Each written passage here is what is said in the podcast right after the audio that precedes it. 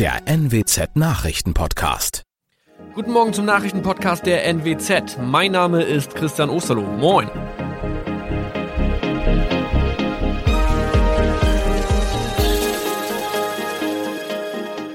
Und das sind unsere regionalen Nachrichten am Morgen. Die Grünen wollen Moorstraße in Oldenburg umbenennen. Viereinhalb Jahre Gefängnis für Falschgoldhandel. Und Landkreis Kloppenburg meldet ersten Omikron-Fall. Der Name Moorstraße könnte laut den Oldenburger Grünen rassistisch aufgefasst werden. Deshalb fordern diese eine Umbenennung. Die Straße wurde allerdings nach Hermann Moor benannt, einem der ersten Siedler in der Gegend. Um Missverständnisse auszuschließen, beantragen die Grünen eine Änderung in Hermann Moor Straße.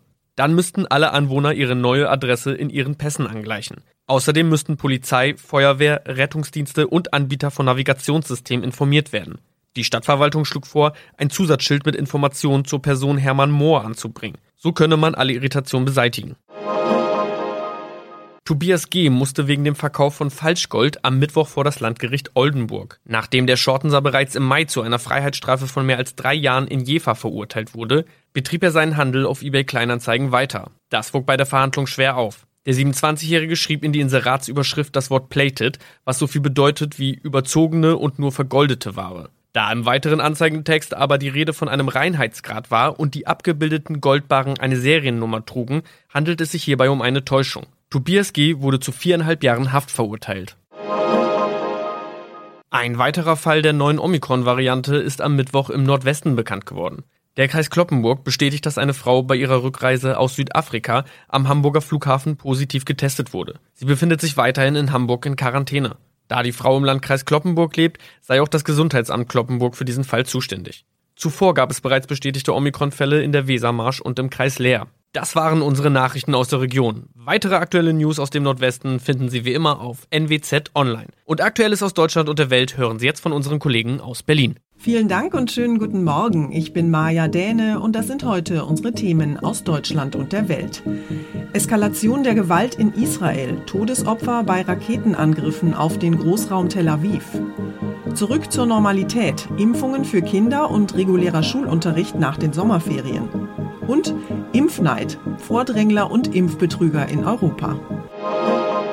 Die Gewalt in Nahost eskaliert immer weiter. Militante Palästinenser im Gazastreifen haben ihre Raketenangriffe auf Israel ausgeweitet. Gestern Abend feuerten sie mehr als 100 Raketen auf Zentralisrael ab. Im Großraum Tel Aviv kommt es deshalb immer wieder zu schweren Explosionen. Die israelische Armee hat nach eigenen Angaben in den vergangenen Stunden eine Reihe wichtiger Terrorziele und Terroraktivisten im Gazastreifen getroffen. Unser Korrespondent Gil Yaron in Israel lebt in Tel Aviv. Gil, immer wieder Sirenengeheul, immer wieder Raketenangriffe. Wie werden denn die Menschen in Israel damit fertig? Ja, das hängt sehr davon ab, wo man wohnt. Am schlimmsten geht es ja den Menschen, die rund um den Gazastreifen wohnen. Die verbringen die letzten 24 Stunden fast ausschließlich in Luftschutzräumen. Schulen und Geschäfte sind dort geschlossen. Man hat ständig das Radio an, um Nachrichten zu hören und ist in dauernder Alarmbereitschaft.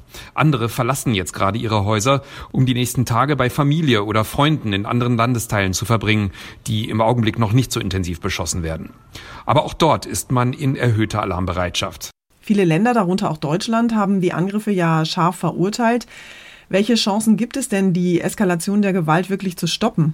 Ja, solche Aufrufe tragen, so fürchte ich, relativ wenig zur Beruhigung bei. Aber letztlich haben weder die radikal-islamische Hamas in Gaza noch Israel ein Interesse an einem richtigen Krieg. Andererseits wollen aber auch beide weder ihr Gesicht noch ihre Abschreckung verlieren und sehen sich deshalb gezwungen, auf die Angriffe der Gegenseite zu reagieren. Die meisten Experten schätzen deshalb, dass dieser Konflikt noch ein paar Tage andauern könnte, bis ein Weg zur Deeskalation gefunden wird. Die Corona-Dauerkrise macht uns allen ja ganz schön zu schaffen. Aber ganz besonders Kinder und Jugendliche leiden nach über einem Jahr ohne regelmäßigen Unterricht vor Ort in der Schule, ohne Sport und ohne ihre Freunde ganz besonders. Immerhin gibt es aber jetzt einige Lichtblicke.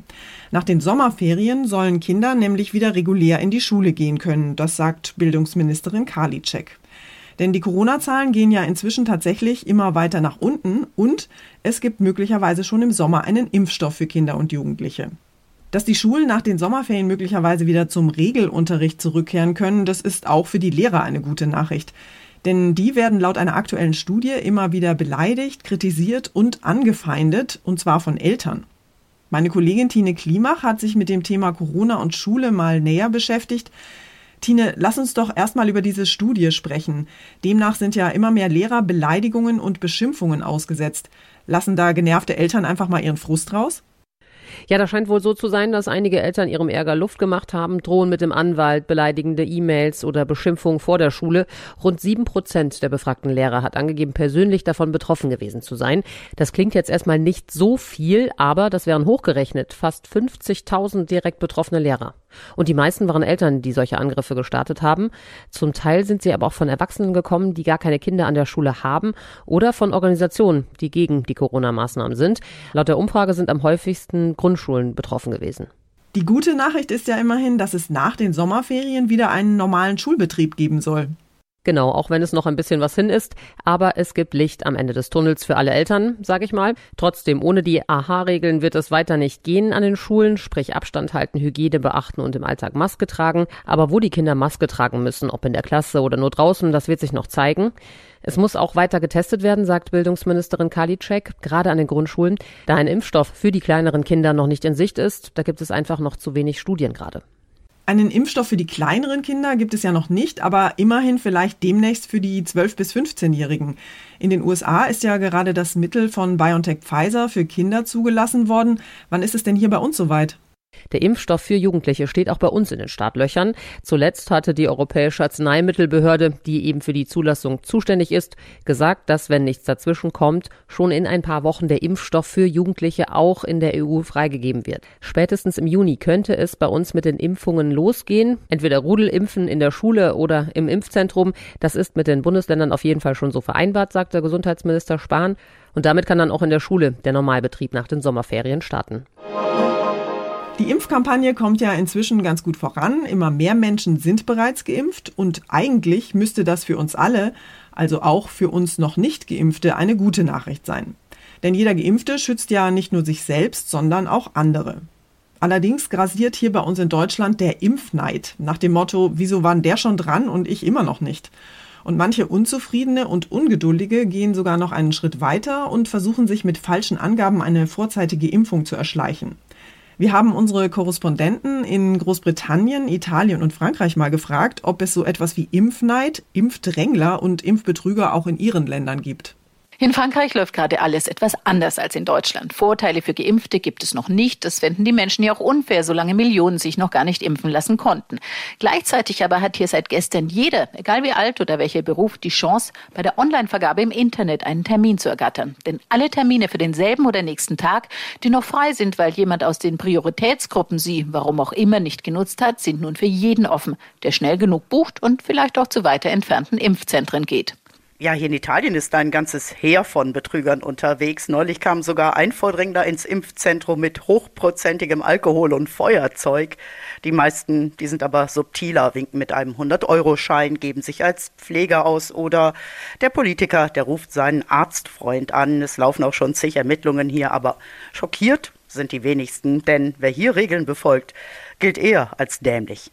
Also ich würde sagen, hier in Großbritannien ist Impfneid kein Thema und das hat natürlich auch damit zu tun, dass die Mehrheit der Briten bereits ein Impfangebot bekommen hat.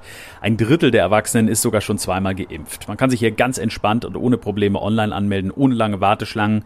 Aktuell sind die über 40-Jährigen an der Reihe. Es gibt aber auch viele Jüngere, die schon geimpft sind. Abgesehen davon, dass die Briten ja sowieso dafür berühmt sind, sich höflich hinten anzustellen und nicht vorzudrängeln, gäbe es also auch überhaupt keinen Grund dafür, irgendwie zu betrügen beim Impfen. Unser Tipp des Tages heute für alle Brotliebhaber. Wir Deutsche sind im Ausland ja berühmt für unsere Brotauswahl. In so einer ganz normalen deutschen Bäckerei gibt es ja nicht nur Weißbrot wie in Frankreich oder labberiges Toastbrot wie in englischen Supermärkten, sondern zig verschiedene Sorten. Roggen, Dinkel, Meerkorn, Vollkornbrot. Allerdings passiert es ja hin und wieder schon mal, dass Brotreste zu Hause hart und trocken werden. Aber wegwerfen muss man die deshalb noch lange nicht. Jan-Henner Reitze aus unserer Serviceredaktion hat da ein paar Ideen und Tipps, wie altes Brot aufgefrischt werden kann. Jan-Henner, am einfachsten ist es ja wahrscheinlich, alte Toastscheiben einfach im Toaster anzurösten. Aber was mache ich denn, wenn ich so einen brettharten ganzen Brotleib habe? Ein ganzes Brot bekommt man wieder weich oder zumindest weicher, wenn man die Rinde etwas mit Wasser bestreicht, das Brot in den Ofen legt und dazu noch ein Schälchen Wasser stellt. So gelingt das Aufbacken am besten. Der Klassiker, wenn das Brot schon in Scheiben ist oder man es wieder so weich bekommen hat, dass es sich schneiden lässt, man macht einen armen Ritter oder French Toast draus. Das Rezept hat verschiedene Namen. Ganz klassisch mischt man dafür ein Ei mit Milch, taucht das Brot in Scheiben hinein, brät es in der Pfanne, gewürzt mit Pfeffer und Salz oder süß mit Zimt und Zucker. Idealerweise lasse ich mein Brot ja gar nicht erst hart werden. Wie bewahre ich denn mein Brot am besten auf, damit es möglichst lange frisch bleibt? Zimmertemperatur und dunkel, das mag Brot am liebsten, also 12 bis 18 Grad und dann einfach lose in den rundum geschlossenen Brotkasten, ohne Papier und auch nicht in eine Plastiktüte gewickelt, am besten ungeschnitten. So hält Brot am besten. Vergleichsweise länger frisch bleibt Brot mit viel Roggen, Schrotanteil oder aus Sauerteig. Also ich schmier mir erstmal eine leckere Marmeladenstulle zum Frühstück. Dankeschön, Jan Henner.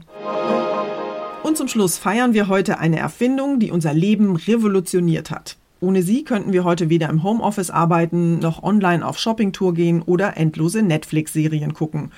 Vor genau 80 Jahren wurde nämlich der erste Computer der Welt erfunden. Und zwar nicht in den USA von einem Uropa von Bill Gates, sondern von einem Berliner Ingenieur namens Konrad Zuse. Z3 hat er seine monströse Riesenrechenmaschine genannt. Ronny Thorau, wie ist denn Herr Zuse auf die revolutionäre Idee gekommen, einen Computer zu erfinden?